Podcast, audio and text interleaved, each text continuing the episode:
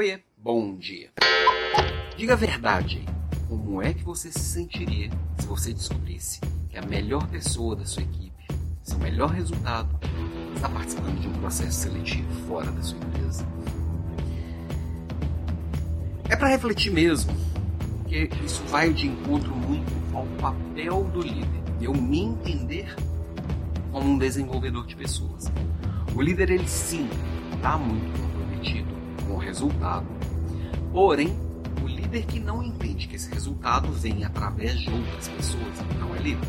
É um grande executor e tem esse percalço de ter gente para atrapalhar a pegada dele. E não é assim que funciona. Quando a gente entende que a gente constrói a partir dos outros e desenvolve essas outras pessoas de verdade, uma coisa que eu tenho que estar preparado é para perder. Porque eu não vou ter oportunidades suficientes para tanta gente boa se fizer um trabalho muito bem feito. Simples assim. E eu entender para as pessoas entenderem o seu real valor, elas precisam experimentar o mercado, entender o mercado, eu tenho que ser maduro para entender isso, sabe? Tem líder que vai olhar para isso e falar assim, mas é uma traição. Não, você não assinou com o seu colaborador, com a sua equipe, com seu funcionário, com seu, com seu, com, com, seu parceiro aí, um contrato de trabalho na frente do padre e no final está escrito lá, esteja até a morte separe. Não existe esse contrato de fidelidade. Não existe isso. Existe sim uma confiança, existe uma troca de bons combinados.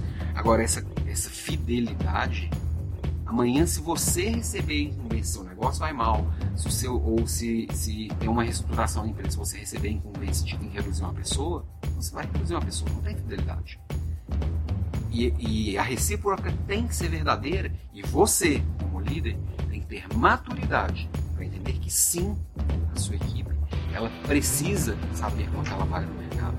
As pessoas precisam se autoconhecer e se entender, não se fechar numa bolha essa equipe que está fechada numa bolha que você está protegendo do mundo é igual criança. Se você protege a criança do mundo, ela depois, quando ela tem contato com o mundo, ela não sabe lidar com ele. Você vai ter sempre uma equipe limitada se você faz isso. Você está tentando proteger. Eu tenho boas políticas de retenção de talentos. Depende. Você tem motivos para a pessoa querer ficar ou você tem correntes para a pessoa querer ficar? São coisas diferentes. Muita política de retenção de talentos aí são correntes. Ah, eu te dou uma coisa, mas assina aqui um contrato que você não vai sair daqui cinco anos. Epa. Calma aí.